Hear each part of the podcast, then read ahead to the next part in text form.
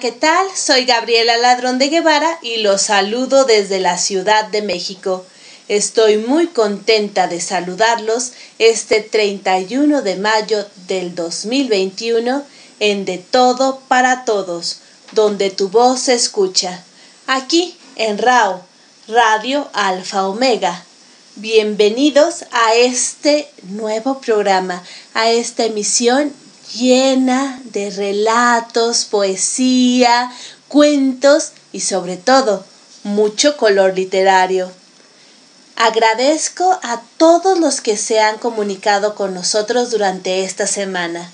Al doctor Guillermo Holguín, a Vera Blanco, a Kitty Seguí, María Virginia de León, Olga de León, Diego Sebastián, Pedro Flores, a todos ustedes Muchísimas gracias por escucharnos, por acompañarnos, sobre todo gracias por sus bellos comentarios, por su retroalimentación y por estar con nosotros.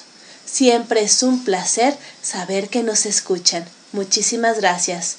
También agradezco muchísimo a Nini, que ya nos está saludando el día de hoy. Nini, buenas tardes. Un gusto que nos acompañes. Siempre es un placer saber que estás aquí escuchándonos. El día de hoy, en De Todo para Todos, tenemos a un invitado muy especial. Él es Roberto Córdoba, de Bululúes, narradores de historias. Ustedes ya lo han escuchado aquí, ha sido invitado con nosotros varias veces, pero hoy no, lo vamos a conocer un poco más, lo vamos a entrevistar y conoceremos las motivaciones que hay atrás de su peculiar estilo narrativo, que si se fijan está muy definido. Empecemos, pues, con nuestra querida Miriam Cuellar, Mífera Gogo, y en su cápsula en menos de 5 minutos.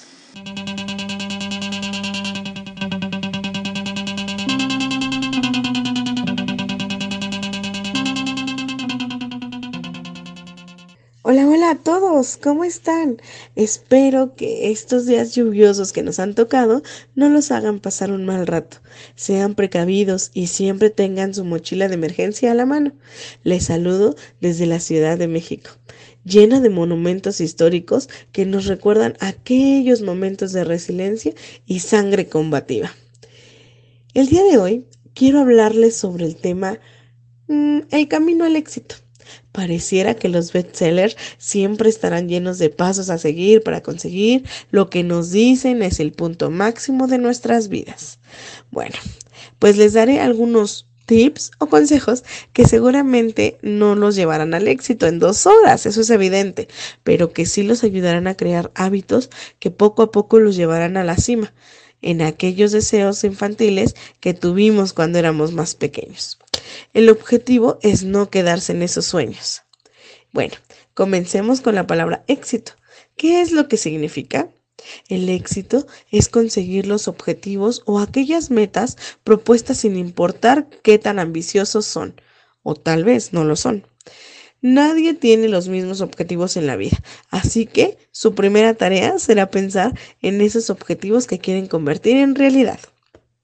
Y bueno, el número uno es, define tus propósitos. Decide exactamente cuáles son tus ideales para con la vida. Traza una estrategia que te permita acercarte cada vez más y más para que lo que quieres lograr se pueda convertir en realidad. Intenta definir con claridad qué es lo que quieres conseguir, ya sean algunas cosas materiales o personales o profesionales. Número 2. Establece alguna cantidad o una fecha específica. No es lo mismo decir, quiero ganar mucho dinero, a decir, quiero ganar mil pesos, dólares mensuales. Determina con exactitud cuál es el alcance de tus objetivos en cuánto tiempo o en cuánta consecución. Si tú defines una fecha, te programarás automáticamente o de manera inconsciente para lograrlo en el tiempo establecido o un poco antes. Número 3. Divide y vencerás. Creo que este, esta frase nos ayuda a pensar en objetivos pequeños o metas cortas que van poco a poco cumpliéndose para lograr un objetivo más grande. Esto quiere decir que nos va a ayudar a encarar el reto, que es lo que queremos cumplir. Así pues, podemos aplicar la regla de dividir y vencerás. Conseguirás simplificar el proceso a través del tiempo. Es más, ni siquiera te darás cuenta cuando ya estés disfrutando de tus logros. Número 4. Visualiza el éxito. Un paso importante para el éxito es la visualización. Obsérvate a ti mismo en el estado final de tanto esfuerzo. Haz de cuenta que todo aquello por lo que estás luchando ya lo has conseguido e intenta personificarte en aquel tú exitoso. Es importante también que visualices también todo el esfuerzo que debes realizar para lograr el éxito, porque si no visualizas esta parte, estaría basada en alguna fantasía. Número 5. Llénate de optimismo. El optimismo puede facilitar tu labor. Es el sentido en el que estarás menos predispuesto para el fracaso y solo piensas que lo lograrás. Esto será más fácil para ti, eh, más difícil, perdón, para ti equivocarte y esto no lo notarás. Tendrás un piloto automático que te conducirá en tu vuelo hacia el éxito. Número 6. Nunca te rendas. Insistir, persistir, resistir y no desistir son puntos vitales de todo emprendimiento. Cuando veas tú que la situación se torna un poco más difícil, es cuando tienden a florecer los jardines del éxito. No desistas en tu lucha por llegar al lugar propuesto y sobre todo nunca culpes a nadie por tus fracasos. Encárgate de tu vida y que se note que tienes el control. Recuerden que el éxito está en tus manos, solo debes comprometerte con triunfar en la vida y esforzarte al máximo para hacer realidad tus sueños, como nuestra locutora Gaby, que sigue sumando triunfos y sin duda es un gran ejemplo a seguir. Y bueno, aunque no es posible garantizar que cualquier persona pueda ser exitosa, realmente sí existen maneras de aumentar las probabilidades de triunfar en la vida. Nunca se desanimen. Por hoy, espero que esto les ayude mucho. Es poco a poco y a paso seguro. Y bueno, le saluda con cariño su amiga Mifer Agogo. Regresamos contigo, Gaby. Muchísimas gracias, Mifer. Cierto, el camino al éxito no es nada más una serie de buenos deseos, sino también tener una idea clara de lo que queremos y para qué lo queremos. Muchísimas gracias. Y ya empezaron los saludos. El doctor Guillermo Holguín dice saludos a mi Feragogo y a todos. Muchísimas gracias, doctor Guillermo Holguín. Aquí los estamos saludando con muchísimo gusto. También Cielo manda saludos y nos desea una feliz emisión. Muchísimas gracias, Cielo. Sabiendo que nos estás escuchando, seguramente tendremos una hermosa emisión.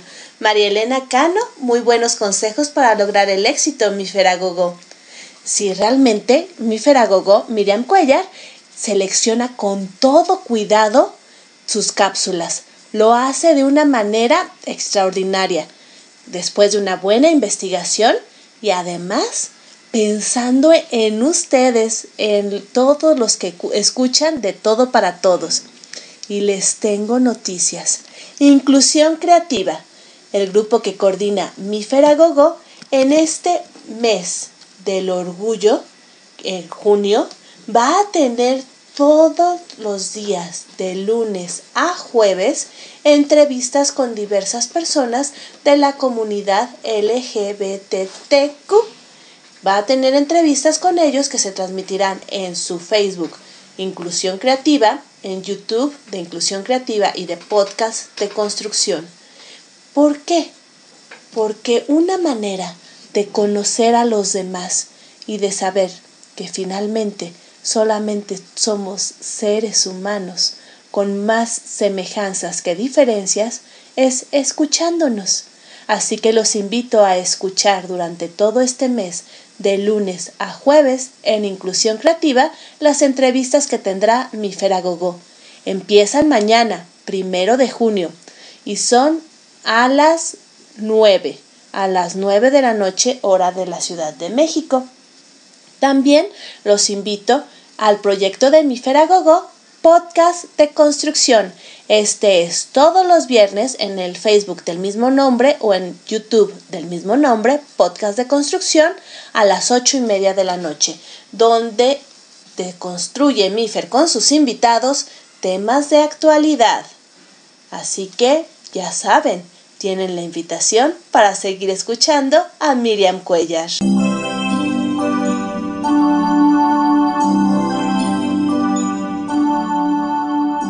Continuamos en De Todo para Todos, donde tu voz se escucha. Aquí, en Radio Alfa Omega, con su anfitriona, Gabriela Ladrón de Guevara.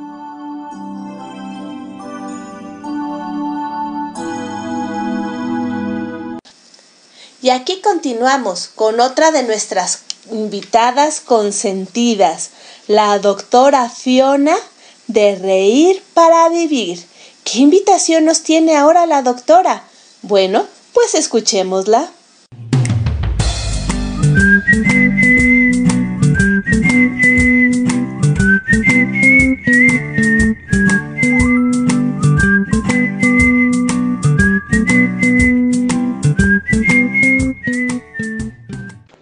Hola, hola. Soy la doctora Fiona de Reír para Vivir.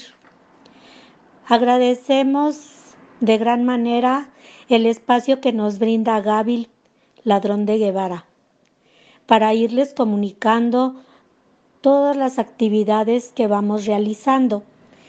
Y en esta ocasión les queremos invitar a que si saben de una personita que esté deprimida o bien recuperándose de alguna cirugía, le podemos alegrar su día haciéndole una visita virtual vía Zoom. Sí, son muy divertidas. Comuníquense conmigo al 55 18 32 14 12 y agendamos. La duración es de una hora. Anímense. Les mejora el ánimo, no tienen idea, ya que la risa cura el alma. Así es podemos cambiarles su día. Les pueden dar la sorpresa de que los visitemos varios doctores de la risa. Esa es una de nuestras misiones actualmente, ya que no lo podemos hacer de manera presencial. Y es una forma muy padre el poder conectarnos y poder dar alegría a muchas personas. Muchas gracias Buena tarde. Muchísimas gracias, doctora Fiona, de Reír para Vivir. Cierto, es una manera de llevar felicidad, de llevar risas y buen humor hasta su casa. Y no se preocupen, será todo con las debidas precauciones sanitarias. Porque, ¿qué creen? Es una visita Zoom. Entonces, además de tener la oportunidad de hacer feliz a su familia, también conocerán a los doctores de Reír para Vivir. Y quién sabe, a lo mejor tienen la suerte de que la mismísima doctora Fiona los visite. ¿Qué tal? ¿Se animan? Bueno, ya saben, pueden comunicarse con la doctora Fiona y con todo gusto ella agendará su visita. Pues sí, aquí seguimos, en De Todo para Todos, mientras ustedes ¿Piensan en esta idea? ¿No les gustaría recibir a un doctor de la risa en su casa? Estoy segura que sí.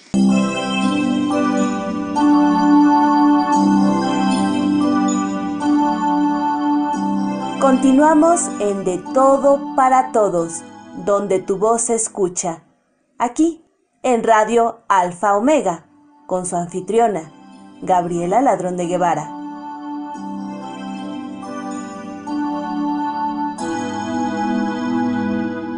Aquí estamos ya de, regreso y siguen, siguen los saludos. El doctor Guillermo Holguín también manda saludos a la doctora Fiona. Muchísimas gracias. También tenemos a Lucy Trejo, que ya está aquí mandando saludos. También dice que muchas gracias a mi Feragogo por sus tips para el éxito, que seguramente lo más difícil es empezar. Así es, Lucy, una vez que se empieza, acuérdense que podemos crear hábitos en tan solo tres semanas. También tenemos a Nini con su comentario. Muchas gracias, doctora Fiona, por siempre estar dando mucho ánimo y alegría. Sí, reír para vivir siempre trae diferentes ideas muy buenas para alegrarnos, para hacernos la vida más divertida. Como dicen, la risa tiene eh, un poder terapéutico y eso es muy, muy importante. También María Elena Cano nos está diciendo que, eh, doctora Fiona, muchas gracias por su información. Y para los que me estaban pidiendo el teléfono de la doctora Fiona para agendar, va de nuevo. Es con la Alada de México 52 1 y luego ya viene el número. Este a partir de ahorita es el número solamente para México 55 18 32 14 12. Repito, 55 18 32 14 12 pueden comunicarse directamente con la doctora Fiona y ella seguramente les agendará una hermosa visita de reír para vivir. En todo caso, si tienen alguna duda, pueden aquí escribirnos a de todo para todos y nosotros los comunicamos directamente con Reír para Vivir. Entonces, ¿qué esperan? Es una excelente oportunidad para llevar alegría hasta sus casas. ¿Y ahora? ¿Con qué música seguimos? Bueno, si recuerdan, hemos estado escuchando estas semanas a Playing for Change. Y ahora, como les comentaba que tienen música de varios lugares del mundo, van a, eh, vamos a escuchar uno de los clásicos cubanos, Chan Chan, con Compay Segundo. ¿Sí? Este clásico con Playing for Change para todos ustedes, de De Todo para Todos, donde tu voz...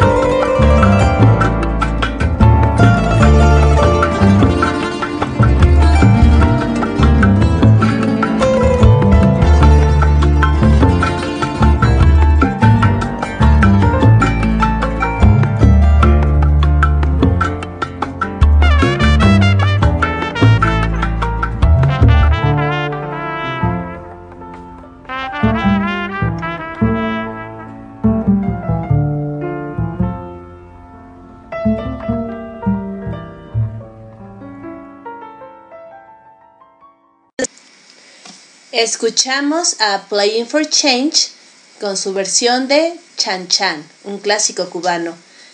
En este participaron artistas de varios continentes, no solamente de América, también de Europa y de África. Como siempre, Playing for Change pone a sus artistas a tocar en sus ambientes, precisamente para que se note esa idea local, esa idea de identidad. Les recomiendo mucho ver los videos para que los conozcan. También es una bella experiencia ver y escuchar.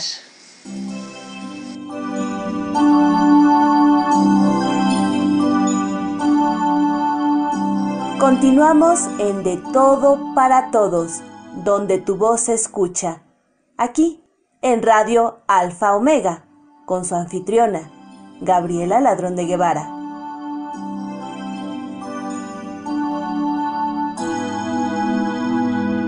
Y aquí seguimos en De Todo para Todos recibiendo sus comentarios.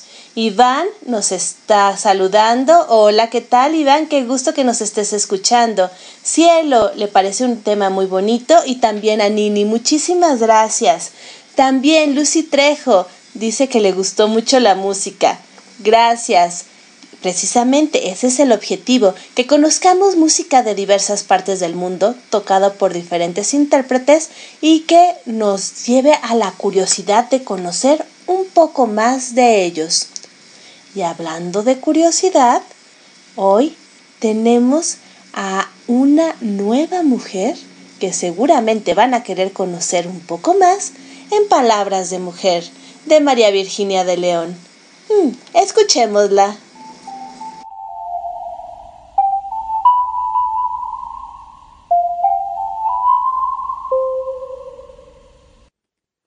Me da mucho gusto saludarles en este programa de Todo para Todos con nuestra anfitriona Gabriela Ladrón de Guevara. Les saludo desde la Ciudad de México. Soy María Virginia de León con la cápsula Palabras de Mujer. Hoy escucharemos sobre Juana Mercedes Cabello Llosa, quien nació en la ciudad de Moquegua el 17 de febrero de 1842. Fue una escritora y ensayista peruana que inició la novela realista en el Perú. Cabello es considerada una de las primeras feministas peruanas, pues siempre abogó por la emancipación de la mujer. En su valiosa obra, criticó sin tapujos los vicios de la clase alta y cuestionó el rol subordinado de la mujer en la sociedad limeña de su época. Ello le valió el rechazo social. Su educación fue autodidacta y la debió inicios a su padre y su tío, quienes viajaron por, por Francia y adquirieron una biblioteca que sirvió para educar a Mercedes en sus primeros años. Además, tuvo un profesor privado de francés, lo que le permitió estar a la vanguardia de las corrientes literarias de aquella época. Escribió varios artículos que fueron publicados en periódicos de la época. Su ensayo, El estudio filosófico, la novela moderna, de 1892, fue premiado con la Rosa de Oro en el certamen hispanoamericano de la Academia Literaria de Buenos Aires. Obtuvo la medalla de oro de la Municipalidad de Lima por el ensayo Influencia de las Bellas Artes en el progreso moral y material de los pueblos y el primer premio del certamen literario con su trabajo Independencia de Cuba. Tuvo la osadía de representar sin adornos la alta sociedad limeña y protestar en contra de la clase privilegiada de la que ella también era parte. Despertó reacciones de gran rechazo, no solo de hombres, sino también de mujeres escritoras. Cabello también arremetió sin delicadezas contra la autoridad del padre para decidir el destino de sus hijas, en el matrimonio y en la profesión. Ello desató la furia de sus detractores, que la llamaban loca, e hicieron lo posible por desprestigiarla y borrarla de la esfera intelectual limeña. Su afán de visibilizar la situación de la mujer, su papel y misión en la sociedad, y de cuestionar los roles asignados, le valió el desprecio de la sociedad limeña. Cabello fue atacada por muchos periódicos y revistas, por antiguos amigos y enemigos, entre ellos Juan de Arona, asiduo crítico de las escritoras, a las que atacaba con el argumento de que la literatura era cosa de hombres. Murió el 12 de octubre de 1909 en el manicomio del cercado. Entre sus palabras destacan, educada la mujer, ilustrad su inteligencia y tendréis en ella un motor poderoso y universal para el progreso. Muchísimas gracias a María Virginia de León por estas palabras de mujer. ¿Qué les dije? Que iban a tener la curiosidad de conocer más de Juana Mercedes Cabello, escritora peruana. Estoy segura que muchos de ustedes están ya investigando acerca de ella para saber un poco más de esta extraordinaria mujer.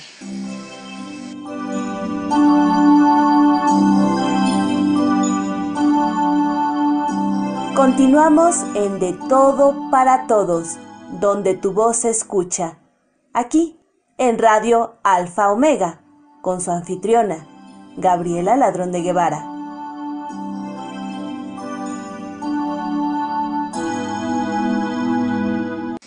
Y hablando de mujeres extraordinarias, tenemos a María Luisa Bimbert, escritora, narradora oral, declamadora y maestra de literatura de Fortín de las Flores, Veracruz, aquí en México.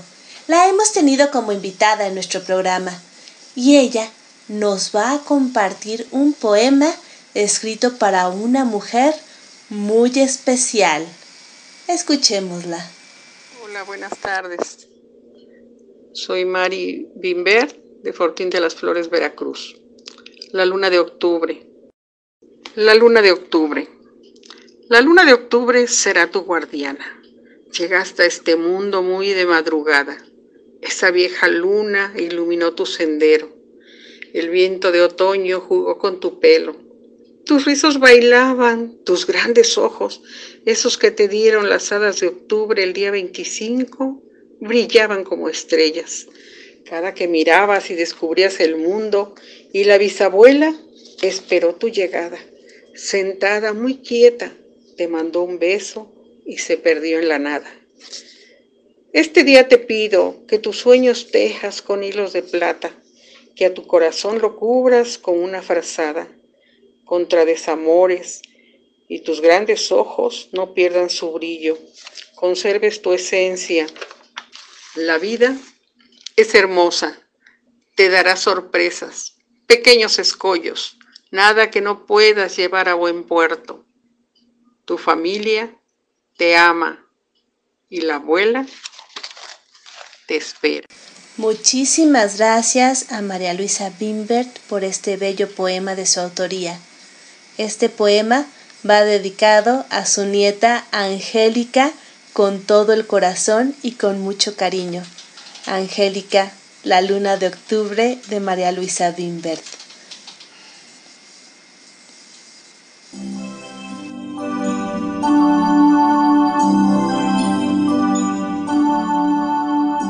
Continuamos en De Todo para Todos, donde tu voz se escucha. Aquí, en Radio Alfa Omega, con su anfitriona, Gabriela Ladrón de Guevara.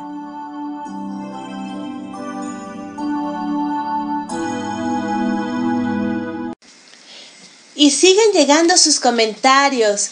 María Elena Cano nos dice saludos Virginia de León. Tiene razón, se despierta el deseo de conocer a esa escritora. Así es, se despierta el deseo de conocer a Juana Mercedes Cabello, de saber más de su literatura. Y también María Elena Cano manda saludos a María Luisa Bimbert, hermoso poema. Miriam nos dice de todo para todos con Gabriela Ladrón de Guevara y eh, invitada María Virginia de León con su bellísimo e interesante aporte de esta dama. Gracias por compartir y enseñarnos más. Nini, muy interesante relato, María Virginia de León. Gracias por compartir. Gracias a ustedes por escucharnos. También Miriam, programa sensacional, muchísimas gracias. Miriam, felicidades. Gracias Miriam. Cielo nos dice, excelente poema, María Luisa, felicidades. Cierto, es un excelente poema y bellísimo, realmente muy hermoso. Y para todos los que preguntaron durante la semana, ¿dónde está el doctor Guillermo Holguín? ¿Qué nos cuenta el doctor Guillermo Holguín? ¿Queremos oír al doctor Guillermo Holguín? Pues finalmente, el día de hoy, oiremos al doctor Guillermo Holguín que nos compartirá algo de Julio Cortázar. Claro, con su particular estilo, que no solamente lo sigue para la narración, también para la declamación y la lectura en voz alta. Escuchemos al doctor Guillermo Holguín de la Ciudad de México con Los Cortázar. Buenas tardes. Soy Guillermo Holguín Castro, del escritor argentino Julio Cortázar su poema titulado Los Cortázar. Qué familia, hermano, qué familia. Ni un abuelo comodoro, ni una cargadeca, valle, ría, nada, ni un cura ilustre, un chorro, nadie en los nombres de las calles, nadie en las estampillas, minga de rangos, minga de abolengo, nadie por quien ponerse melancólico en las estancias de los otros, nadie que esté parado en mi apellido y exija de la estirpe la pudorosa relación. Aquel Cortázar, amigo de las eras. Ma, ¿qué las eras? No tuvimos a nadie, ni siquiera en las eras. La penitenciaría, que ya tampoco existe. Me contaron.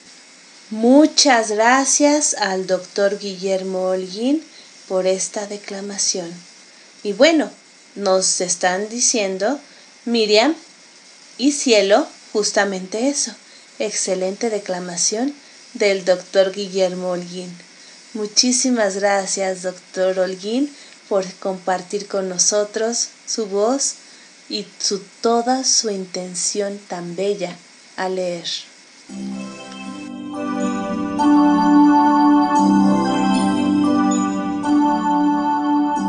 Continuamos en De Todo para Todos, donde tu voz se escucha. Aquí, en Radio Alfa Omega, con su anfitriona, Gabriela Ladrón de Guevara.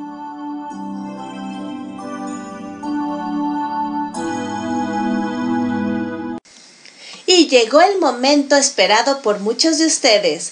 Sí, la cápsula de Bululúes, narradores de historias. El día de hoy tenemos a tres Bululúes compartiendo con nosotros. La primera es la coordinadora del grupo Bululúes, María Elena Cano. Ella nos compartirá un poema de Chari Gumeta. Chari Gumeta es una escritora contemporánea chiapaneca que en sus escritos retrata la vida de las mujeres mexicanas de una manera muy cruda, muy fuerte y también muy bella. De Charigumeta, María Elena Cano nos trae Marcela. Hola, yo soy María Elena Cano Hernández de la Ciudad de México, narradora oral, lectora en voz alta y coordinadora del grupo Bululúes Narradores de Historias y es un verdadero placer estar aquí en De Todo para Todos, donde tu voz se escucha. Con su anfitriona Gabriela Ladrón de Guevara de León. Muchas gracias por el espacio. Les compartiré un poema de antología audiovisual, Poesía de Puertas Abiertas, de Chari Gumeta, de México. Marcela. Marcela, cuando vengan por nosotras, Sacudiremos el polvo de los recuerdos sin cerrar los ojos, para que queden grabados en la retina. Recordaremos los días de fiesta, cuando los demonios nos daban de beber licores infernales, y cómo hasta el suceso menos gracioso nos hacía reír a carcajadas. Cuando vengan por nosotras detendremos el tiempo, nos abrazaremos fuertemente y por primera vez nos diremos la verdad. Hablaremos de la lluvia que moja el pasto y del silencio que éramos cada vez que destruíamos las palabras. Cuando vengan por nosotras, amada Marcela, nos acordaremos de nuestra complicidad y de cómo el exilio no nos destruyó el corazón. Ya reunidas, nos daremos cuenta que hemos sido asesinadas. Muchas gracias. Como les comentaba, la poesía de Chari Gumeta es fuerte, es dura, pero también es muy bella. Y en la voz de María Elena Cano, sin duda, también es conmovedora.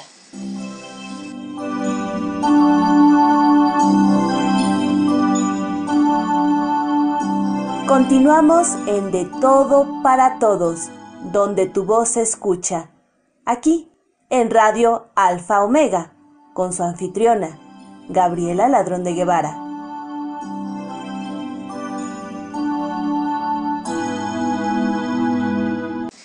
Y seguimos con los bululúes narradores de historias. Como les decía, tenemos hoy a tres bululúes. Ya pasó la primera, va la segunda Bululúe. Bululú, perdón. Ella es Elba Moncada, que nos trae algo del maestro Sabines, también chiapaneco, y de él nos comparte la luna. Buenas tardes amigos de De Todo para Todos, donde tu voz se escucha, y su anfitriona, Gaby Ladrón de Guevara. Soy Elba Moncada, de Bululúes Narradores de Historias, y en esta ocasión les voy a leer la luna, de Jaime Sabines. La luna se puede tomar a cucharadas o como una cápsula cada dos horas. Es buena como hipnótico y sedante. Y también alivia a los que se han intoxicado de filosofía. Un pedazo de luna en el bolsillo es mejor amuleto que la pata de conejo. Sirve para encontrar a quien se ama, para ser rico sin que lo sepa nadie y para alejarse de los médicos y las clínicas. Se puede dar de postre a los niños cuando no se han dormido. Unas gotas de luna en los ojos de los ancianos ayudan a bien morir. Pon una hoja tierna de la luna debajo de tu almohada y mirarás lo que quieras ver. Lleva siempre un frasquito del aire de la luna para cuando te ahogues. Y dale la llave de la luna a los presos y a los desencantados. Para los condenados a muerte y para los condenados a vida, no hay mejor estimulante que la luna, en dosis precisas y controladas. Muchísimas gracias a Elba Moncada, bellísima declamación del maestro Jaime Sabines. Les recuerdo que Bululúes Narradores de Historias está muy activo en redes. De momento, todas las funciones presenciales que se hacían en la Casa de la Cultura de la colonia Santa María la Ribera están suspendidas hasta nuevo aviso. Sin embargo, tenemos a los bululúes en redes sociales. Sí, en Facebook, en la página Bululúes Narradores de Historias, podemos escucharlos todos los viernes con su función estelar. A partir de las 5 de la tarde, cada viernes tenemos a los bululúes con su función. Pero no solamente eso, también tenemos a los bululúes en vivo los miércoles, con invitados, muy selectos invitados, y además tenemos la oportunidad de conocer a los mismísimos bululúes en entrevistas, así sin tapujos, tal y como son. Sí, todas esas oportunidades. Y por si fuera poco, también los martes tenemos a los bululúes muy activos, con los martes de invitados, donde pueden escuchar no solamente a los talentosísimos bululúes, sino también a sus invitados. ¿Y saben, por ejemplo, quiénes han estado ahí? Sí, el doctor Guillermo Holguín, por ejemplo. La genial Elizabeth Martínez también ha estado por ahí de invitada. ¿Se imaginan? Ay, les digo, es un banquete escuchar a los bululúes y les recomiendo que ya, en este mismo momento, los sigan en su página de Facebook para que vean todo lo que hacen. Por si fuera poco, también participan los bululúes en festivales internacionales y no en cualquier festival. Les tengo noticias.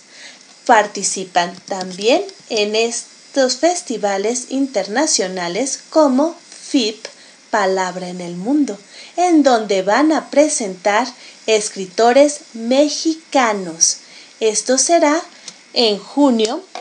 Permítanme un segundo. Es el 13 ah, de junio a las 8 de la noche. Bululúes en presentación estelar en el festival FIT Palabra en el Mundo van a presentar escritores mexicanos.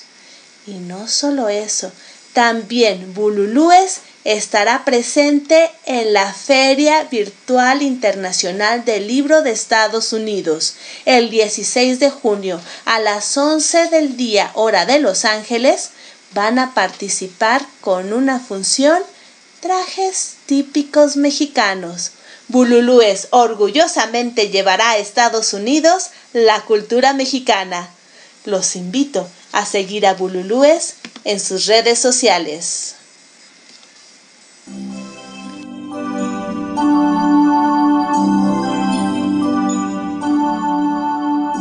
Continuamos en De Todo para Todos, donde tu voz se escucha.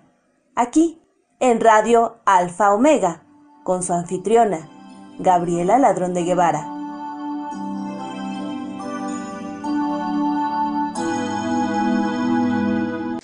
Y para seguir de buenas con esta buena vibra que nos dejan los bululúes, escuchamos The Playing for Change, su versión de Don't Worry, Be Happy.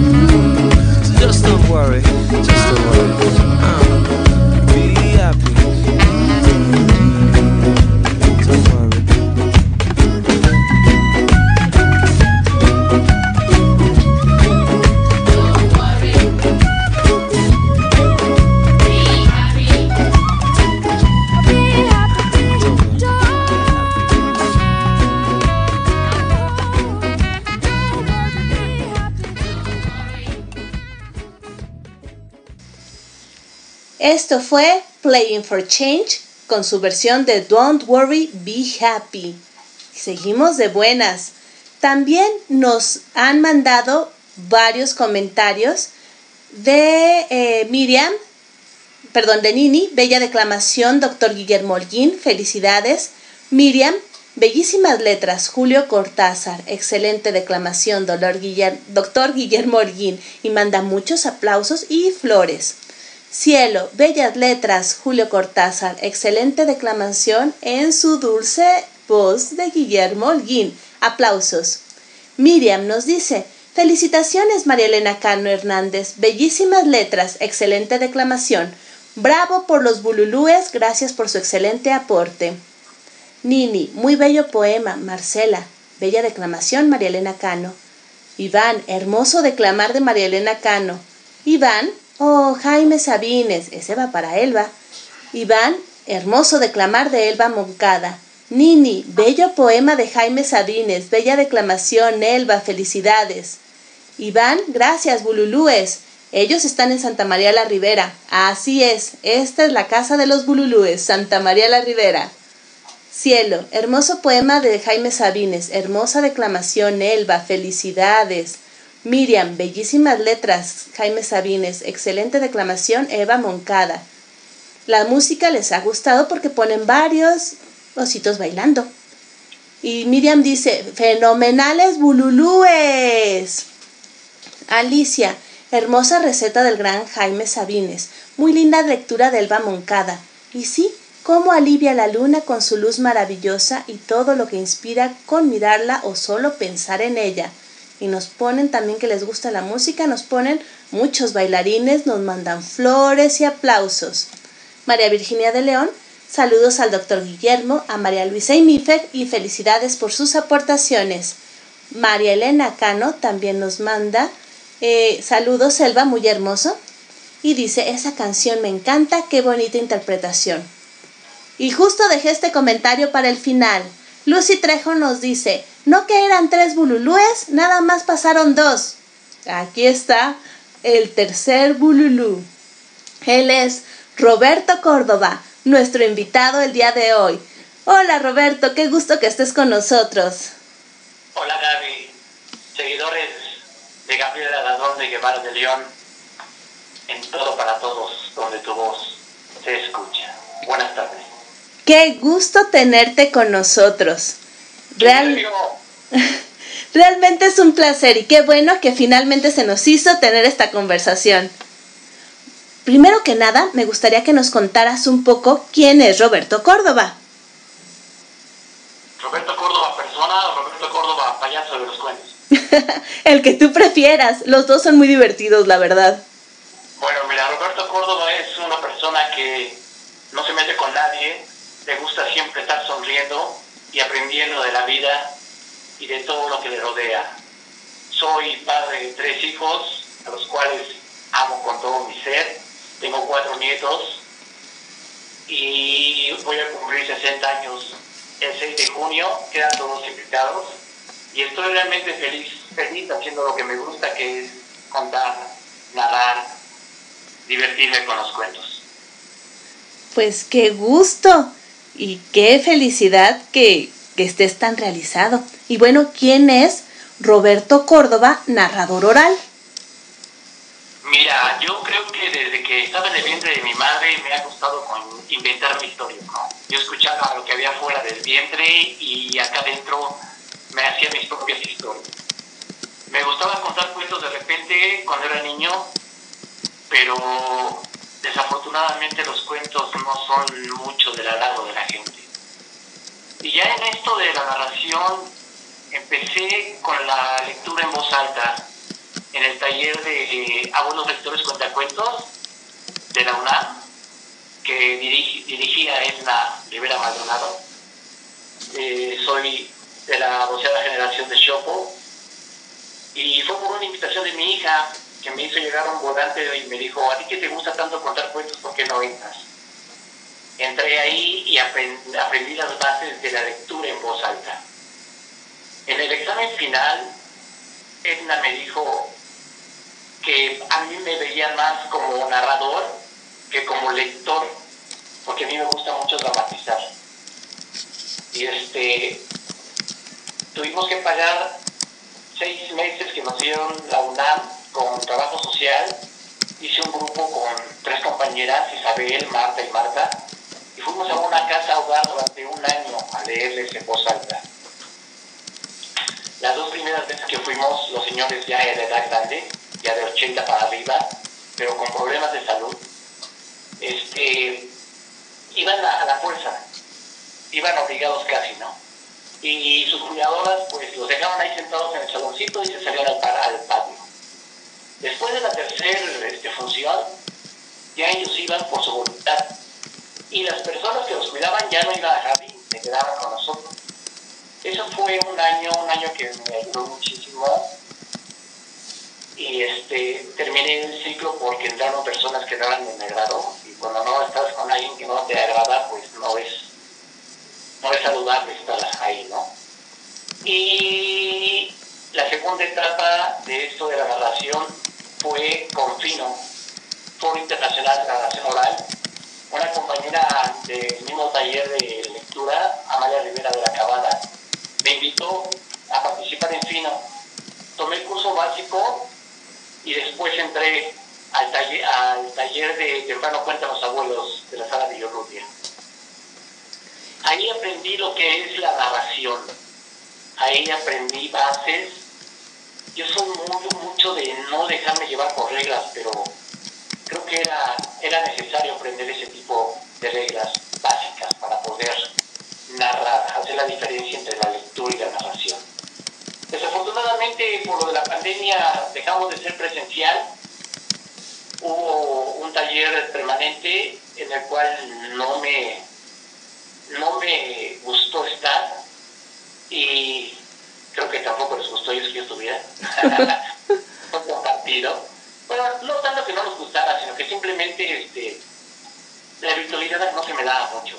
Entonces, empezando este año, pues fui dado de baja, ni modo, y espero los presenciales, ¿no? Para regresar a Fino. Un saludo al profesor Armando Trejo Márquez con todo mi aprecio, de todas mis compañeras del taller. Y ahorita en la virtualidad, en el este, séptimo aniversario de Marilena Cano de los Burlúes, querida madre, me invitó por tercera vez a contar un cuento en los aniversarios y conté un cuento de ella. Después de eso, después de contar el cuento, me dijo que yo no quería participar como Lulu en esto de la virtualidad. Y pues yo dije, bueno, pues vamos a retomar la lectura en voz alta, ¿no? No voy a narrar, voy a leer. Y este, y acepté. Y ya tengo con ella pues, casi tres meses con los volúmenes aquí en la virtualidad y pues aquí, aquí seguiremos hasta que más le diga lo contrario o la mini Burulú, que es la, mi, jefa, diga también lo contrario. pues muy bien, me da mucho gusto que estés aquí, que nos compartas acerca de tu historia como narrador y los demás no saben. Pero yo conocí a Roberto en un curso de fino. No fue el curso básico de fino donde nos conocimos, aunque también lo tomamos juntos, sino fue en un curso de Marcela Sabio aquí en la Ciudad de México, en la Casa de Carranza. Y uno de los mejores recuerdos que tengo de Roberto es cuando fue mi estatua. ¿Cómo es eso? Es un ejercicio en que en parejas uno pone a su estatua como le piden en el sentimiento o en la emoción que le piden. Imagínense, Roberto mide casi dos metros y yo estoy bien chiquitilla. Entonces, para moverle las manos de asombro y todo eso, fue un lío y no se dejaba. Se ponía duro, duro, no podía moverlo ni medio centímetro. ¿Cómo recuerdas tú eso, Roberto? Lo que más me, dio risa fue que parecía como si fuera secreto, me decía, ¿te puedes agachar tantito? para que me pudiera moldear el rostro de la sonrisa y la expresión. Fue de verdad algo, algo, algo padrísimo. Y no solamente hemos estado ahí, ¿eh? hemos participado en varios espectáculos. Sí, así es, hemos estado en varias funciones juntos, pero sí recuerdo esa vez que no me la pusiste fácil, ¿eh? No, no, no, No, no, no, así súper alto y yo de puntitas todo lo que daba y nada que ayudaba aquí el narrador. Pero... Si las, si las cosas este, difíciles fueran fáciles, cualquiera las haría. Sí, me la pusiste muy difícil, debo decirte. Y bueno, ya llegan los saludos para ti. Nos dice María Elena Cano, saludos Peter. Y también nos dice Lucy Trejo, el tercer Bululú. ¿Eh? ¿Bululú? El tercer Bululú. Al fin, lo esperábamos. Cierto, aquí está. Y esto me lleva a la siguiente pregunta. ¿Por qué Peter? ¿Por qué todo el mundo te conoce como Peter? Bueno, porque mi seudónimo, cuando llegamos al taller de abuelos lectores contacuentos, nos dijeron que nos pusiéramos en el café como queríamos que nos llamaran. Entonces yo me puse Peter Pan. y a mí me dijeron, pero ¿cómo Peter Pan? Y muchos se me quedaron viendo como diciendo, ¿qué, qué, qué, Iba a decir una palabra muy fea, pero qué payaso, ¿no? pero este, cuando, cuando preguntó la profesora, dije, bueno, ¿y tú por qué te pusiste eso? Digo, pues porque yo soy Peter Pan, así soy.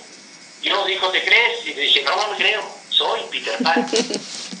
Después de que terminó ese, ese, día, cuando salimos, siete de las personas que salieron de mí se acercaron y me dijeron, ojalá yo hubiera podido tener el valor que tú tuviste para poderme poner como yo quiero. Y, y, yo siempre he dicho que no hay que parecer, hay que ser.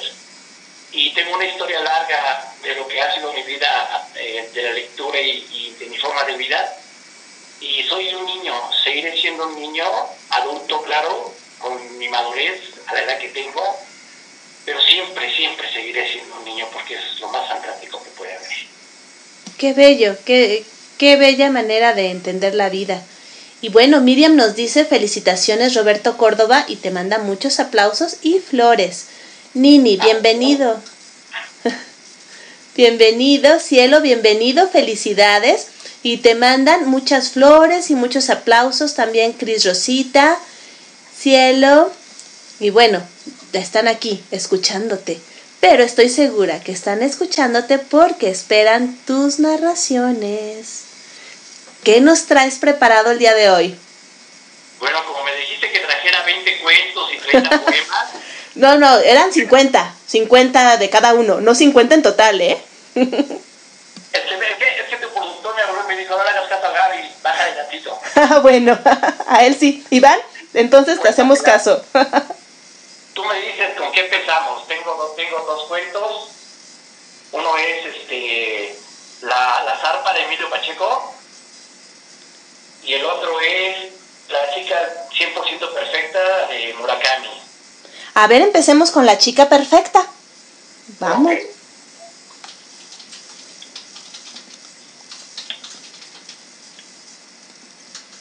La chica 100%. Fíjate que Murakami tiene unos este, es muy difícil. Cuando yo, cuando yo presenté este cuento, me dijeron, no Roberto, que cómo te atreves a, este, a presentar a Murakami, que es tan difícil y complejo. Y se necesita mucho tiempo para ponerlo y quién pero no, afortunadamente lo pude poner. Va. Va. Sobre encontrarse a la chica 100% perfecta, una bella mañana de abril. Haruki Murakami. Una bonita mañana de abril, en una estrella del barrio Che de Arajuku en Tokio, me crucé andando con la chica 100% perfecta. Diciendo la verdad, ella no era perfecta. No destaca de una manera concreta. Su ropa no tiene nada especial. La parte de atrás de su pelo todavía está aplastada por haber dormido. No es joven tampoco. Debe estar cerca de los 30 nada cercano a una chica, hablando con propiedad. Pero aún así, lo sé desde 50 metros a la distancia. Ella es la mujer 100% perfecta para mí. En el momento en que la veo, siento un retumbar en mi pecho y mi boca está tan seca como un desierto. Quizás ustedes tengan su particular tipo favorito de chica, perfecta con tobillos delgados, digamos, o grandes ojos, o dedos graciosos, o se vean atraídos sin una razón por aquellas que se toman su tiempo con cada comida. Yo tengo mis propias preferencias, por supuesto. Algunas veces en un restaurante, cuando me doy cuenta, Estoy mirando a una chica de la mesa de al lado porque me gusta la forma de su nariz. Pero nadie puede insistir en que la chica perfecta se corresponda con algún modelo pre preconcebido. Aunque me gustan mucho las narices, no puedo recordar la forma de la nariz de ella. O incluso si ella tenía una. Todo lo que puedo recordar con certeza es que ella no era una gran belleza. es extraño. Ayer en la calle me crucé con una chica perfecta. Le digo a alguien, sí, y me dice, ¿era guapa? Mm, no realmente. Ah, entonces tu tipo favorito. No lo sé. No parece que recuerde algo de ella. La forma de sus ojos o el tamaño de su pecho. Qué extraño. Sí, sí, es extraño.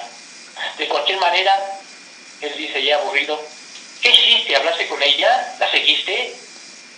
No, solo me crucé con ella en la calle. Ella iba hacia el oeste y yo hacia el este. Era una bonita mañana de abril. Hubiera deseado hablar con ella.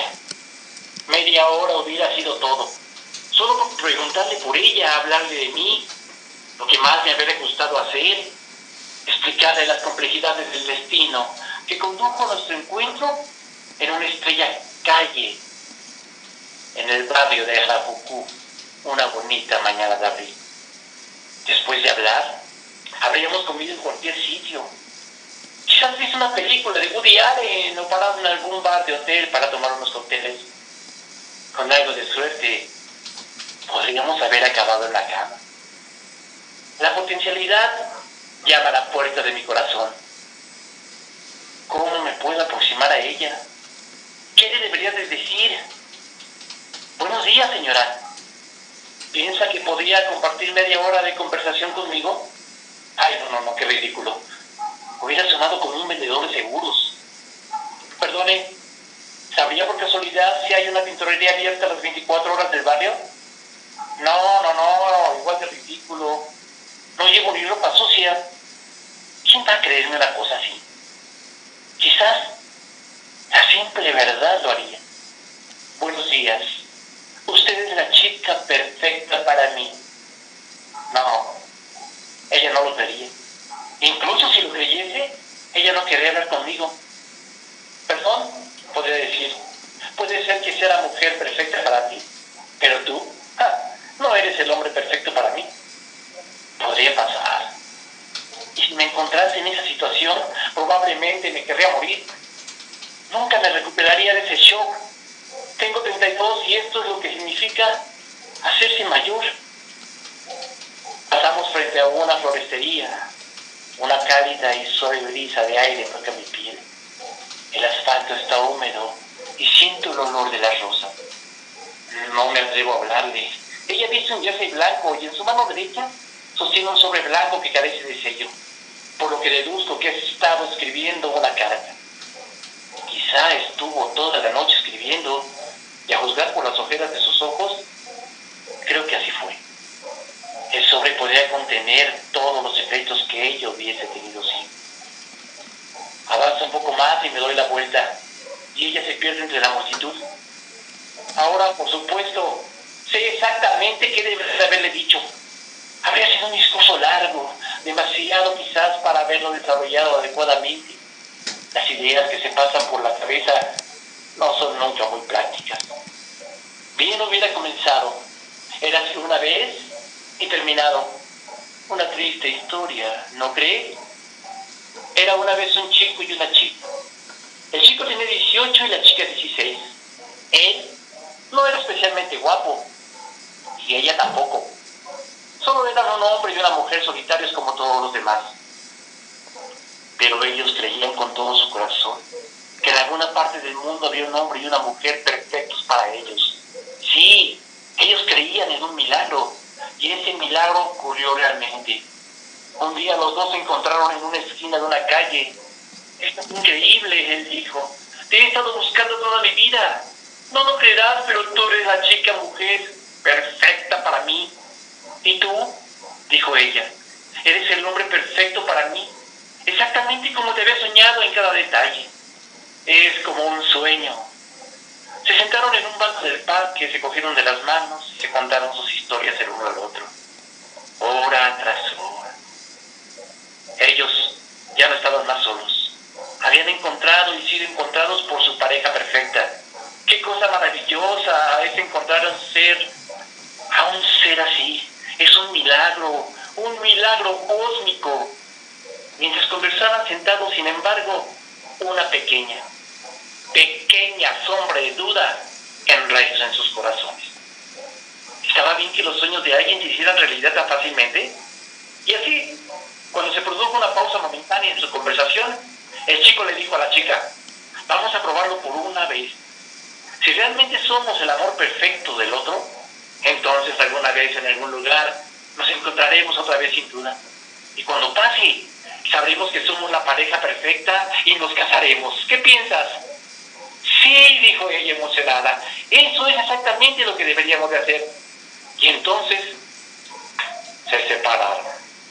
Ella fue al este y él al oeste. La prueba que habían acordado, sin embargo, era innecesaria. No la deberían haber realizado, porque eran real y verdaderamente la pareja perfecta. Y era un milagro que se hubiesen encontrado, pero era imposible para ellos saberlo, jóvenes como eran. Las frías indiferencias, horas del destino, continuaron sacudiéndolos despiadadamente. Un invierno el chico y la chica cayeron enfermos de una terrible gripe. Y después de luchar entre la vida y la muerte, perdieron la memoria de sus años más tempranos. Cuando se dieron cuenta, sus cabezas estaban vacías. Fueron dos brillantes y decididos jóvenes, sin embargo, y gracias a sus esfuerzos constantes, fueron capaces de adquirir otra vez el conocimiento y el sentimiento que les posibilitó volver como miembros hechos y derechos a la sociedad. Gracias a Dios, se convirtieron en ciudadanos que sabían cómo utilizar el metro, o sea, capaces de enviar una carta especial por el correo. También experimentaron el amor una que otra vez, con mucho al 25-30%. El tiempo pasó con una rapidez espantosa y pronto el muchacho tuvo 32 años y la muchacha 30. Una preciosa mañana de abril, en busca de una taza de café para comenzar el día, el muchacho andaba del oeste al este mientras la muchacha, teniendo la intención de enviar una carta, andaba del este al oeste. Los dos sobre la misma estrecha calle del barrio de la en Tokio. Se cruzaron en el centro mismo de la calle. El destello más débil de sus memorias perdidas brilló tenuemente por un breve momento en sus corazones. Cada uno sintió retumbar en su pecho y ellos supieron ella es la mujer perfecta para mí. Él es el hombre perfecto para mí. Pero el brillo de sus memorias era demasiado débil y sus pensamientos ya no tenían la claridad de 14 años antes. Sin una palabra, se cruzaron, desapareciendo entre la multitud para siempre. Una triste historia, ¿no cree? ¡Wow! Por ciento perfecta. Muchísimas gracias, Roberto. Y bueno, ya están llegando los comentarios. Miriam nos dice, excelente narración, fantástico escucharte, bravo, maravillosa chica perfecta. Sí, sí, realmente porque es un cuento muy, muy complicado. Eh, Alicia nos dice saludos Roberto Córdoba, interesante su trayectoria como narrador de cuentos, saludos. Cielo, hermosa narración, linda voz, excelente escucharte, linda chica, felicidades. Linda chica perfecta, no linda chica tú. No te vayas a poner ahorita este muy vanidoso. y te mandan muchos aplausos y flores. Gracias por las flores. Y sí debo decir que es un, un cuento extremadamente complicado porque brinca del pasado al presente, etcétera, etcétera. Y lo has llevado muy bien, felicidades. Sí, es complicado, pero es muy hermoso. Sí, cierto. Y muy real también. Habla mucho de lo que somos como humanos. Nini nos dice, excelente narración de la chica perfecta. Felicidades Roberto Córdoba. María Elena Cano nos dice, el amor perfecto. Y bueno, esos son algunos de nuestros comentarios de nuestros radioescuchas. Pero dime, ¿qué más nos puedes contar acerca de la selección de tus cuentos? Porque te gustan los cuentos que realmente muestran un gran reto para el narrador. Sí, sí, ese es uno de, mis problemas allá en Fino. Porque cuando llego les digo, piden cuentos cortos y el más corto mío es de como de 10 minutos. Entonces lo empezamos a trabajar y queda como de 7, 8, pero, pero me gusta ese tipo de, de cuentos. ¿Y también te gustan los de finales inesperados? Sí, sobre, bueno, hay, hay cuentos como los cuentos de humor negro que, que te ponen a pensar y te sacan esa sonrisa maquiavélica que a veces a veces tenemos guardada, ¿no? Incluso eh, apenas con los lindos sueños hice un, una media hora de, cuentos cortos. Sí, que, que, también estuvo muy disfrutable, les recomiendo que lo busquen. Pero bueno, Roberto nos dará sus redes sociales un poco más adelante. Y además, además de que eres narrador, también eres declamador. Híjole, me ponen tantos adjetivos que ya hasta me la estoy creyendo. Yo nada más leo trato de leer bonito, trato de expresar lo que siento. Bueno, me gusta mucho, mira, la, la, la, poesía de mujeres, tanto como por ejemplo Stormy, este, hay una chica que se llama Silvia Plath, mm, sí. que también es estadounidense.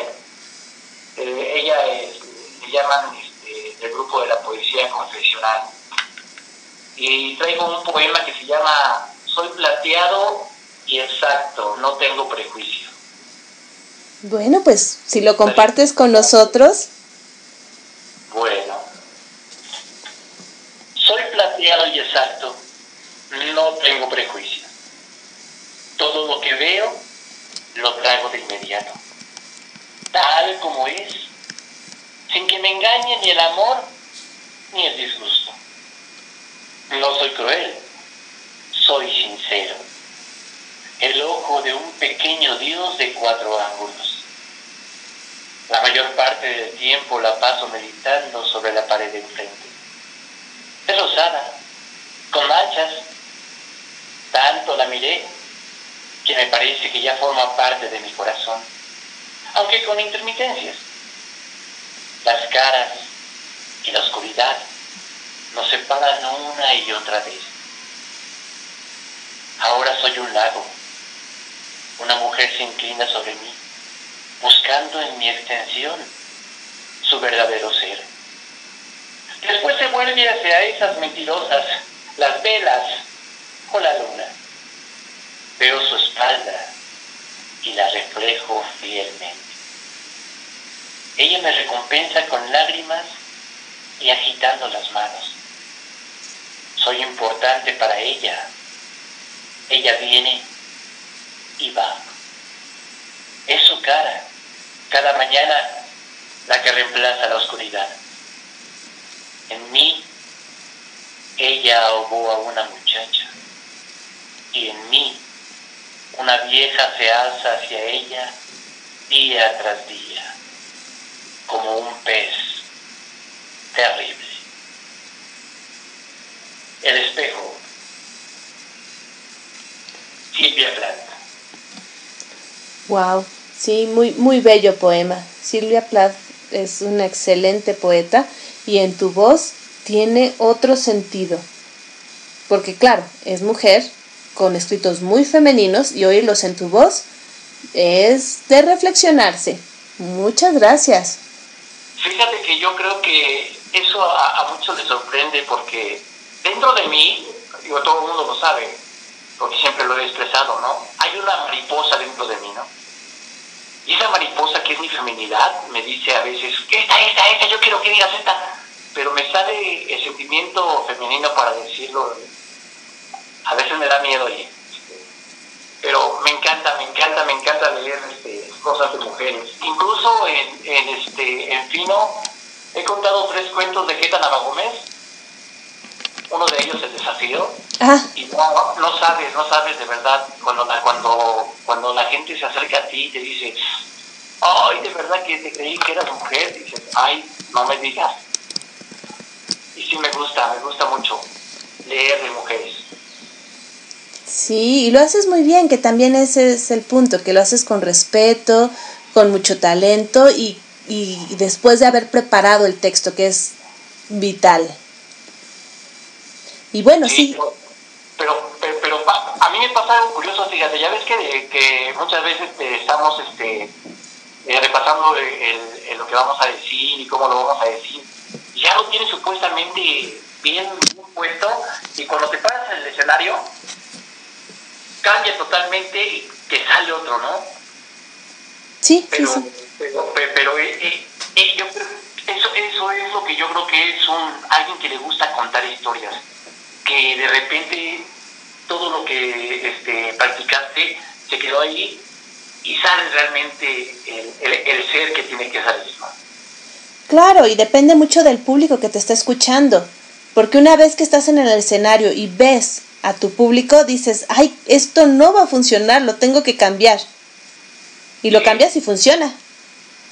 Sí, y, en el camino Fíjate la diferencia, lo acabas de decir, de lo virtual a lo presencial.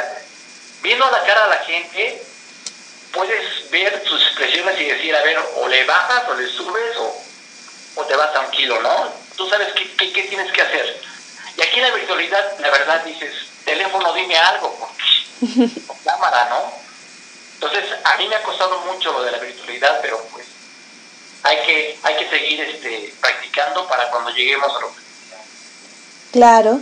Y bueno, siguen los comentarios. Nini dice, excelente narración de la chica perfecta. Felicidades, Roberto Córdoba. Alicia, qué pareja más valiente a pesar de su separación y qué manera tan armoniosa de relatar la historia. Felicidades, Peter. Nini, muy bonito poema de Silvia Plath. Muy bonita declamación, Roberto Córdoba. Felicidades. Lucy Trejo, qué buena adaptación de la chica perfecta. Yo lo he leído y no me imaginé que fuera así narrado. Sí, es una excelente adaptación la de Roberto, debo decirlo. Y bueno. esos son, perdón, esos son las cosas que, que te hacen erizar la piel. Lo que acaba de decir esta chica es lo que realmente los narradores cuando expresamos nuestro sentir, medio de palabras, esa, esa es lo que buscamos, transmitir nuestro sentimiento para que ellos sientan lo suyo, ¿no? Claro, exacto. Y Cielo también nos dice, excelente poema de Silvia Plath, bella declamación, Roberto Córdoba, felicidades. Y algo que también, bueno, tengo que decirlo, también hace Roberto, es que él narra sus propias historias. Eso también es un plus, digamos, un bono. No cualquiera lo hace. Roberto narra sus propias historias. ¿Nos podrías hablar un poco de, este proceso? Fíjate que mucha gente me dice que soy egoísta en muchas cosas y realmente no lo soy, simplemente soy selectivo, ¿no? Yo sé a quién puedo otorgarle mi mano y, y mi alma. Este, tengo muchos escritos, tengo como 800 mil, y me han dicho que si quiero, este, ha habido gente que se ha acercado para, para este, ¿cómo se dice? Se me fue la palabra, para ponerlos en un libro, pero no, no, no, creo que son muy míos y de repente saco alguno que otro, y este, y de repente voy caminando por la calle y empiezo a así como cuando sale del vientre de mi mamá, hacer mi ideas en la cabeza y, me salen unas cosas para mí muy padres. Y de repente sí las, las llego a decir ahora que estoy acá en, la narración como cada confino, ¿no? Pero, este, pero sí, ah, eso de escribir sí soy muy reservado. De contar sí las cuento. Muchas veces digo que son este, anécdotas y una vez el profesor hermano me dijo, a ver Roberto, ¿es anécdota o es anécdota ficción o ficción? pues me pasó dentro de mí, en mi cabeza, y para mí es una anécdota, ¿no? Y sí, así, así me invento cosas y también me invento cuentos. Sí, bueno, es un reto ponerlos en, en voz y lo haces muy bien. Sí, es... Les voy a contar uno que acabo de... que se me ocurrió hace poquito y, y este... A ver si les gusta, ¿te parece? Claro, por favor, adelante. Bueno. Caminando por la calle, una carta me encontré. Y no era Emanuel, ¿eh? La levanté y la desdoblé. Y comencé a leer lo que en ella se vivía. Querido y apreciado lobo feroz. Me han dicho que eres muy salvaje. Y no solamente en tu instinto y naturaleza, sino en la intimidad. Y sabes, me gustaría comprobarlo. Claro, si tú quieres. No sé si sepas que la abuelita murió. Sí, desafortunadamente así fue.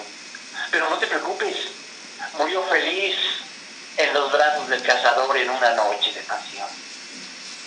El cazador, destrozado, se fue a vivir a las montañas y juró que jamás regresaría. Palabras suyas, ¿eh? Así que ya te imaginarás, la cabaña se encuentra vacía. No hay abuelitas que esconder en el armario, ni cazadores de quien huir. Así que, si tú quieres, te espero hoy a las 10 de la noche. Tú y yo, solos. Ojalá y aceptes. Quiero saber si eso de salvaje es verdad o solo un mito. Postdata. Ah, no, perdón. Atentamente, Blanca Nieves. Postdata. Por Caperucita, ni te preocupes. Va a estar muy ocupada con los enanos. Mira nada más. Ah, pues muy bien. muy simpático, muchas gracias. Y sí, la, la que la escritora completamente diferente a la que todos nos imaginábamos. Muy, muy bien. Y bueno. Mucha gente se ríe cuando, cuando, cuando digo atentamente este, Blanca Nieve. Toda la gente dice, ah, caray. Sí. Creyeron, creyeron que Caperucita ya había dejado de ser roja. Sí, sí. Sí, sí, se, uno se va y cambia, pero no, la idea es otra. Muy bien, muy bien, felicidades. Y también, eh, porque te he escuchado, te inspiras con canciones cuando creas tus narraciones. Perdón, te, te cortó tu voz. No ah, escuché. que te inspiras con canciones en estas narraciones, para crear tus narraciones. Ah, bueno, sí, hay, hay, hay algunas canciones que he comenzado con, con canciones. Y de hecho es un recurso que tú tienes, que también tienes buena voz para cantar. Ay, ay, más o no, no. Diría, diría Sara Rojo Jara, nuestra corrientora, diría este, es entonado el chico. Pero sí. Pero nada más para empezar la, el, el cuento, ¿no? Fíjate, a, antes en lo presencial, antes de subir al escenario, siempre decía yo, Once upon a time, ¿no? Sí, sí. Así entraba yo al escenario. Y ahora ya voy a cambiar mi entrada, ahora va a ser, ¿cómo comenzamos? Yo no lo sé. La historia que no tiene fin. Así voy a entrar ahora. Ah, sí. ¿Y qué esa canción que hizo una mujer que no, no, le digo, mira, fíjate bien, ¿cómo comenzamos? Yo no lo sé, ¿cómo cuentas? ¿Cómo empieza un cuento? Tú no sabes cómo lo vas a empezar. Y después dice, la historia que no tiene fin, no sé tampoco cómo lo voy a terminar. Entonces eso es una metáfora del cuento. Muy bien. Y cuéntanos, ¿por qué entrabas siempre con Once Upon a Time? Bueno, porque hay un programa que se llama exactamente así, Once Upon a Time, en donde mezclan las historias de, de todos los cuentos, de varios cuentos que viven en, en una ciudad, y ese, ese es el título. Entonces yo, yo decía, híjole, eso de llegar y, ¿érase una vez o había una vez allá en el bosque? Dije, no. Entonces me imaginé hacer la voz así, Once upon a time. Y la primera vez que lo hice, volteé a ver a mi público, que eran mis compañeras, y vi la expresión, dije, se queda. No fue muy, de agrado, muy del agrado del profesor Armando, pero ya después lo aceptó. Mm, muy bien, muy interesante. Y bueno, creo que no le preguntabas antes de entrar, entrabas diciéndolo y punto, ¿no? Sí. No le pedías permiso, que yo sepa. No, no, no. No, te, te digo, te, te digo, uno puede armar tu cuento en un taller y, y tomar todas las indicaciones de todos, del profesor y de los compañeros. Pero a fin de cuentas tú sabes qué es lo que vas a hacer y qué es lo que tú necesitas decir y cómo decirlo, ¿no? Claro. Y, y entonces hay un dicho que dicen que más vale pedir perdón que permiso. Pero desafortunadamente yo ni, yo ni perdón ni permiso pido, entonces Sí, me sí. gusta, me gusta cuando, cuando mi, mi profesor me mira y dice, ay Roberto, pero qué bien. Mira, qué bueno, qué bueno, qué bueno, me da mucho gusto que tienes tan buenos resultados con este tipo de acercamientos, que no cualquiera, ¿eh? También eso es difícil. También improvisar es difícil. Sí, sí, no, no, y, y- y también fíjate que es, es, es, es muy, es muy difícil entrar en, en un régimen, o sea, tener un, un, control, ¿no? Llevar un, un stand, un stand. A mí no se me da ni que me den órdenes ni, ni, seguir al líder, ¿no? Pero, entonces, hay gente, hay gente que, que por tener X cantidad de años creen que son ya narradores excesos y, y me han dicho a mí, ¿eh? O sea, dedícate a otra cosa porque no eres narrador, o sea, vete, vete al teatro a actuar, ¿no? Y yo agarro y lloro mi tristeza y me revuelvo en el piso y después me levanto y me río, ¿no? Digo, cada quien tiene su estilo, cada quien hace lo que quiere con su narración y a fin de cuentas seamos buenos, malos o como quieras, no nos guste, somos narradores. No hay que pelearnos ni hay que ver quién es mejor que otro, no. Hay que disfrutar lo que es el sentir y transmitirlo con la palabra y con el cuerpo. Precisamente como decías del el curso de esta Marcela Sabio, ¿no? La partitura del cuerpo, ¿te acuerdas? Sí, sí. que es acompañar con tu cuerpo lo que estás hablando. Y, y, y, y, y te van a enseñar a cómo, a cómo eh, moderarte, pero a fin de cuentas lo tienes que hacer, lo tienes, tienes que ser expresivo. Sí, así es. Y qué bueno que logras esa expresión con tus narraciones, porque sentirte encarcelado en tu propio cuerpo y no poderlo expresar, pues no, no es una sensación nada agradable. No, mejor no hago nada, ¿no? sí, como dicen, no, así ni, ni qué chiste tiene. Sí. Pero cuéntanos, ¿qué otra cosa nos traes preparada para el día de hoy? Mira, traigo el cuento de la zarpa de José Emilio Pacheco. Bueno, tam- también si, si- si- si tenemos tiempo, si no, este... Sí, claro, adelante, por favor. Ah, sí, bueno. ¿Va? porque tengo ese y, y cuando me digas que ya vamos a cerrar, quiero cerrar con un poema de Walt Whitman. Este, no sé si, sí, sí, tú sí. Sí, ¿Has visto la película de la Sociedad de los Poetas Muertos? sí, sí, sí. Ese es un super peliculón. Y ahí viene este poema de Capitán y Capitán. Ah, Entonces, este, si me dejas terminar, cuando, cuando no- ya nos vayamos con ese, me avisas, ¿no? claro, claro, pero ahorita todavía no nos vamos. Vamos primero con la narración, ¿qué te parece? Bueno, vamos con la zarpa. Esta, fíjate, este cuando lo conté, me, no hombre, hubieras visto a todo el mundo, se sorprendieron que cómo iba a contar yo ese, ese, este cuento. No, cómo era posible que me atreviera yo a contarlo, que la gente se iba a sentir mal, ofendida, pero bueno, a fin de cuentas si se ofenden son su propio problema, yo lo conté. Ahí te va. Adelante. La zarpa de José Emilio Pacheco. Padre, las cosas que habrá oído en el confesionario y aquí en la sacristía.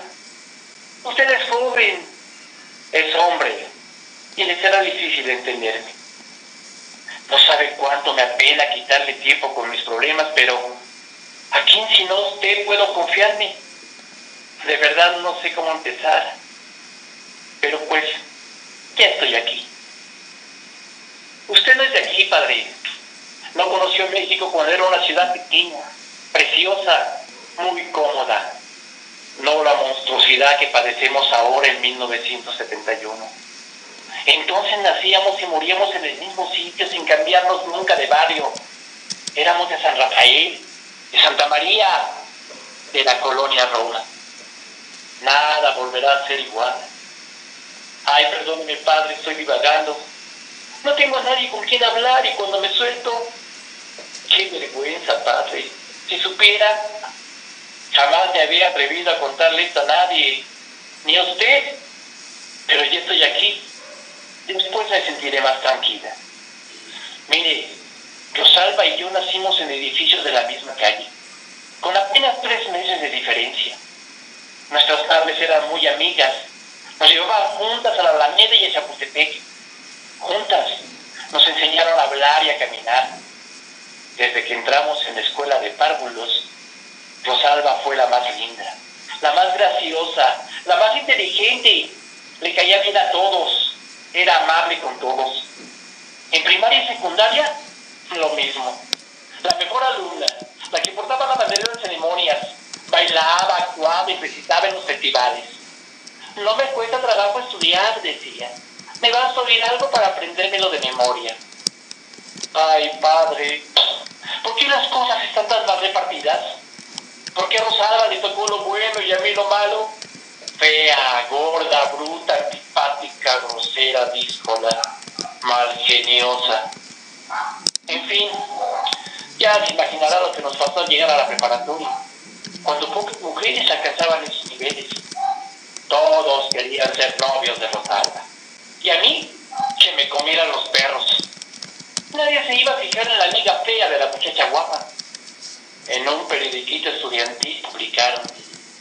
Dicen las malas lenguas que Rosalba anda por todas partes con Zenobia para que el contraste haga resplandecer aún más su belleza única, extraordinaria incomparable. Desde luego la nota no estaba firmada, pero sé quién le escribió, padre. No lo perdono que haya pasado más de medio siglo y hoy sea muy importante. Qué injusticia, ¿no cree? Nadie escoge su cara. Si alguien nace fea por fuera, la gente se las arregla para que también se vaya haciendo horrible por dentro. A los 15 años, padre, ya estaba marcada. Odiaba a mi mejor amiga y no podía demostrarlo porque ella, de mente buena, amable, cariñosa, siempre conmigo. Cuando me quejaba de mi aspecto me decían, ay, pero qué tonta eres. ¿Cómo puedes verte fea con esos ojos y esa sonrisa tan bonita que tienes? Era solo la juventud, sin duda. A esa edad tarde, no hay quien no tenga su gracia. Mi madre se había dado cuenta del problema y para consolarme hablaba de cuánto sufren las mujeres hermosas y que fácilmente se pierden. Yo quería estudiar derecho, ser abogada, aunque entonces daba risa que una mujer no hubiera en trabajos de hombre. Habíamos pasado juntas toda la vida y no me animé a entrar a la universidad sin Rosalba. Aún no terminábamos la preparatoria cuando ella se casó con un muchacho bien que la había conocido en una kermés. Se la llevó a vivir al Paseo de la Reforma en una casa elegantísima. Desde luego, me invitó a la boda, pero no fui. Rosalba, ¿qué me pongo? Los invitados de tu esposo van a pensar que llevaste a la criada. Tanta ilusión tuve y desde los 18 años me vi obligada a trabajar. Primero en el Palacio de Hierro y luego de secretario en Hacienda y Crédito Público. Me quedé arrumbada en el departamento donde nací, en las calles de Pino. Santa María perdió su esplendor de comienzos del siglo y se vino abajo. Para entonces mi madre ya había muerto en medio de sufrimientos terribles. Mi padre estaba ciego por sus vicios de juventud. Mi hermano era un borracho que tocaba la guitarra, hacía canciones y ambicionaba la gloria y la fortuna de la Pobre de mi hermano. Toda la vida quiso hacerse digno de Rosalba y murió asesinado en un tugurio de Manuarco. Pasamos mucho tiempo sin vernos. Un día Rosalba llegó a la sección de ropa íntima, me saludó como si nada y me presentó a su nuevo esposo, un extranjero que apenas entendía el español. Ay, padre, aunque usted no lo crea, Rosalba estaba más linda y elegante que nunca, en plenitud, como suele decirse me sentí tan mal que me hubiera gustado verla caer muerta a mis pies. Y lo peor, lo más doloroso, era que ella, con toda su fortuna y su hermosura, seguía tan amable, tan sencilla de trato como siempre. Prometí visitarle su nueva casa de las lomas. No lo hice jamás. Por las noches rogaba a Dios no volver a encontrármela. Me decía a mí misma, Rosalba nunca vi en el Palacio de Hierro compra su ropa en Estados Unidos. No tengo teléfono. No hay ninguna posibilidad de que nos veamos de nuevo. A esas alturas, casi todas las, casi todas nuestras amigas se habían alejado de Santa María. Las que seguían allí estaban gordas, llenas de hijos, con maridos que les gritaban y les pegaban y se iban de juega con mujeres de esas. Para vivir en esa forma, mejor no casarse. No me casé, aunque oportunidades, padre, no me faltaron. Por más amolados que estemos, siempre viene alguien a nuestras espaldas recogiendo lo que tiramos a la basura. Se fueron los años. Sería época de Ávila Camacho o Alemán cuando una tarde en que esperaba el tranvía bajo la lluvia, la descubrí en su cabina, con chofer de uniforme y toda la cosa el automóvil se detuvo ante un semáforo. Rosalba me identificó entre la gente, padre, y se ofreció llevarme. Se había casado por cuarta o quinta vez, aunque parezca increíble. Y a pesar de tanto tiempo, gracias a sus esmeros, seguía siendo la misma. Su cara fresca de muchacha, su cuerpo esbelto, sus ojos verdes, su pelo castaño, sus dientes perfectos. Me declaró que no la buscara aunque ella me mandaba cada año tarjetas de Navidad. Me dijo que el próximo domingo el chofer iría a recogerme para que cenáramos en su casa. Cuando llegamos, por cortesía le invité a pasar. Y aceptó, padre, imagínese, aceptó. Ya se figuró la pena que me dio mostrar el departamento de ella, que vivía entre tantos lujos y comodidades. Aunque limpio y arreglado, aquello era el mismo cuchitril que conoció Rosalba, cuando también ella era una pobretona. Todo tan viejo y miserable que por poco me suelto a llorar de rabia y de vergüenza.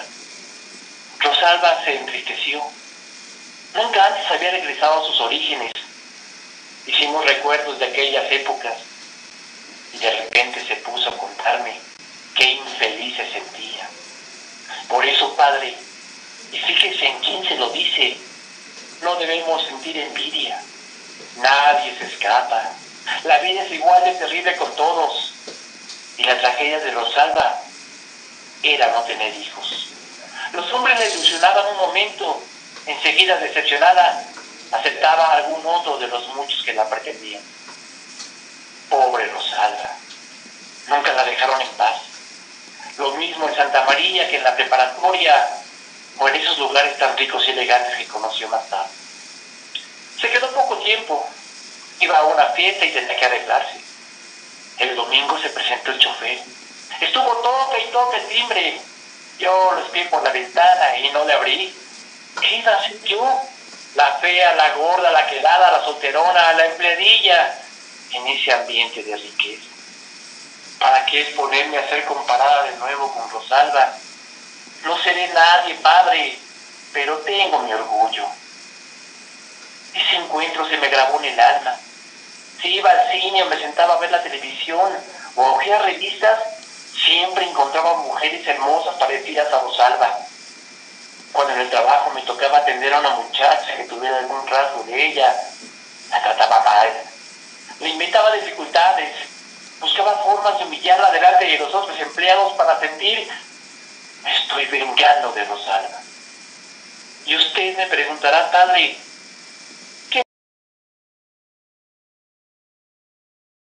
Estamos de regreso aquí en De Todo para Todos, donde tu voz se escucha.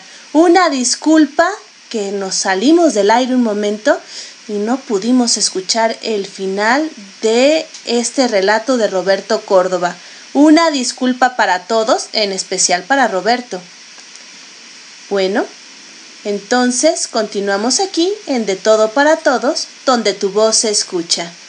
Roberto, desgraciadamente ahora sí se nos está acabando el tiempo. Es una pena no haber oído el final de tu relato. Pero, como quedamos, si me lo mandas, entonces podemos eh, transmitirlo la próxima semana. ¿De acuerdo?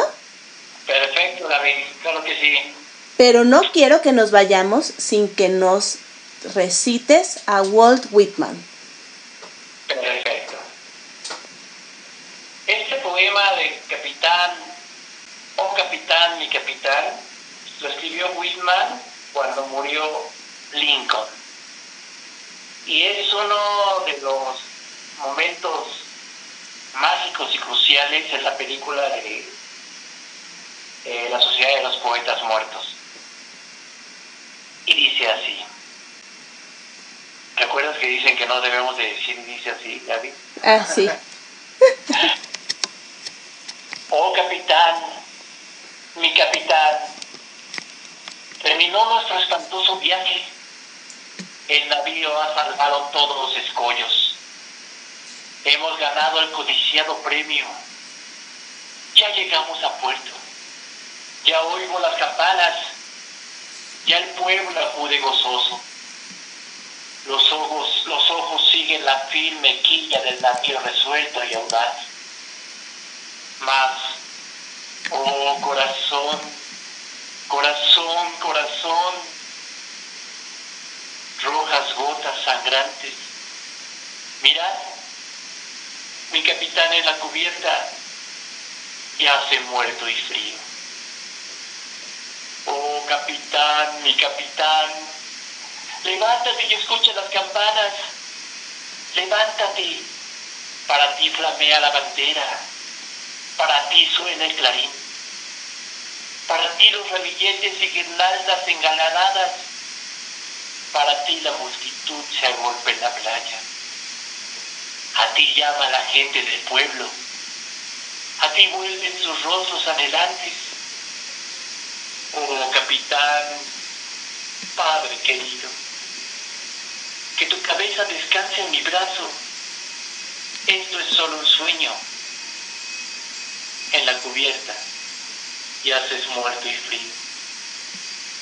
Mi capitán no responde, sus labios están pálidos e inmóviles. Mi padre no siente mi brazo, no tiene pulso ni voluntad. El navío ha anclado sano y salvo. Nuestro viaje acabado y concluido. El horrible viaje en navío victorioso llega con su trofeo. Exultado playas y sonado campanas, mas yo, con pasos recorreré la cubierta donde mi capitán ya se muerto y frío. Walt Whitman, como capitán, mi capitán. Hermoso poema y bellísima declamación. Muchísimas gracias, Roberto. Y bueno, siguieron llegando los mensajes. Cielo nos dice, excelente Roberto Córdoba, muy hermoso todo, felicidades.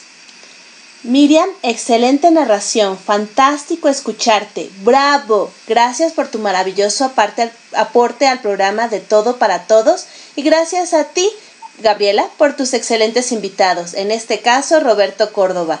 Sí, un excelente invitado, debo decirlo. Miriam, excelente narrador y pone muchos aplausos y flores. Cielo, excelente narrador. Felicidades Roberto Córdoba, con muchos aplausos y flores también. Eh, también Lucy Trejo, se fueron un momento del aire, pero regresaron con todo. Sí, regresamos con todo a de todo para todos, donde tu voz se escucha. También dicen que excelente poema y eh, excelente película y que declamas bellísimo, nos dice Miriam. Nini, excelente poema y declamación. Felicidades, Roberto Córdoba. También Miriam, te mandan saludos y muchas flores y aplausos. Y yo también te mando muchos aplausos, muchas flores, bello poema y excelente declamación. Muchísimas gracias Roberto por acompañarnos el día de hoy y bueno, queda pendiente escuchar este relato completo, pero tú eres tan generoso que nos vas a mandar el audio y no se te va a olvidar, ¿verdad? No, para nada, ahorita mismo lo grabo. Sí, porque luego ustedes creen a Roberto, luego se le olvida enviarme los audios para escucharnos aquí en De Todo para Todos. Sí, creo que, ya se lo, creo que ya se lo envié y de repente me dice, no lo mandaste, oh my god. Sí, pero este sí, lo, nos lo va a mandar para ponerlo el próximo programa. Antes de la cápsula de Mifer, ponemos a Roberto. ¿Cómo nos vamos a quedar así a medias? Muy bien, Gaby. Muchísimas gracias por tu invitación a tu radio escuchas, a tu equipo. Un beso al corazón. Muchas gracias. Y también antes de que te vayas, María Elena Cano nos dice, felicidades Peter, una maravillosa película. Sí, ciertamente una hermosísima película. Muchísimas gracias por acompañarnos y ya sabes, aquí es tu casa en De Todo para Todos donde tu voz se escucha. Hasta pronto. Hasta muy pronto. Que estés muy bien. Bye bye. Pues este fue Roberto Córdoba de Bululúes Narradores de Historias que nos compartió una tarde excelente con narraciones, poemas, anécdotas y bueno, ¿qué les puedo decir? Con su muy bella personalidad. Agradezco a todos los que estuvieron con nosotros. Una disculpa por la falla técnica, pero agradezco muchísimo que sigan con nosotros. Agradezco a todos los que se comunicaron con nosotros, a María Elena Cano, al doctor Guillermo Holguín, a Vera Blanco, a María Virginia de León, a Nini, Miriam, a Rosy, Cielo, Iván, a todos, todos, muchísimas gracias por estar con nosotros el día de hoy. También agradezco a Miriam Cuellar, mi Feragogó, su cápsula en menos de cinco minutos. El optimismo de la doctora Fiona de Reír para Vivir, muchas gracias. Las palabras de mujer de María Virginia de León. También agradezco a Bululúes Narradores de Historias, a María Elena Cano, su coordinadora, y a Elba Moncada, que nos acompañaron el día de hoy. Por supuesto, a Roberto Córdoba le agradezco esta excelente entrevista muy cercana, muy simpática y que nos hizo muy felices. Muchísimas gracias. También agradezco desde el corazón a María Luisa Bimbert por su bella poesía y a Guillermo Holguín por su declamación. De manera muy especial agradezco a Fernando García la música para este programa y también les recuerdo que estuvimos escuchando a Playing for Change. Eh, escuchamos de ellos eh, Chan Chan y eh, también What a Wonderful World, no, Don't Worry Be Happy, The Playing for Change. Les recuerdo que pueden encontrarlos en YouTube y ahí pueden ver a los músicos tocando en sus ambientes naturales. Muchísimas gracias a todos los que nos escuchan, a todos los que nos siguen y recuerden que sus comentarios, su retroalimentación, sus opiniones son muy importantes para nosotros. Es la conexión que tenemos en esta virtualidad, en este momento en que estamos lejos físicamente, pero muy cerca de corazón. Agradezco sus comentarios que están llegando en este momento. María Elena Cano, muy bonita entrevista. Sí, realmente fue una hermosa y muy entrañable entrevista, seguramente inolvidable para varios de nosotros, y que nos recuerda bellas anécdotas. También muchísimas gracias a Cielo, felicidades Roberto Córdoba nos dice, a Nini que nos felicita por el programa y a Cielo que también nos felicita. Para mí siempre es un placer estar con ustedes en los lunes de De Todo para Todos, donde tu voz se escucha. Nos escuchamos próximamente.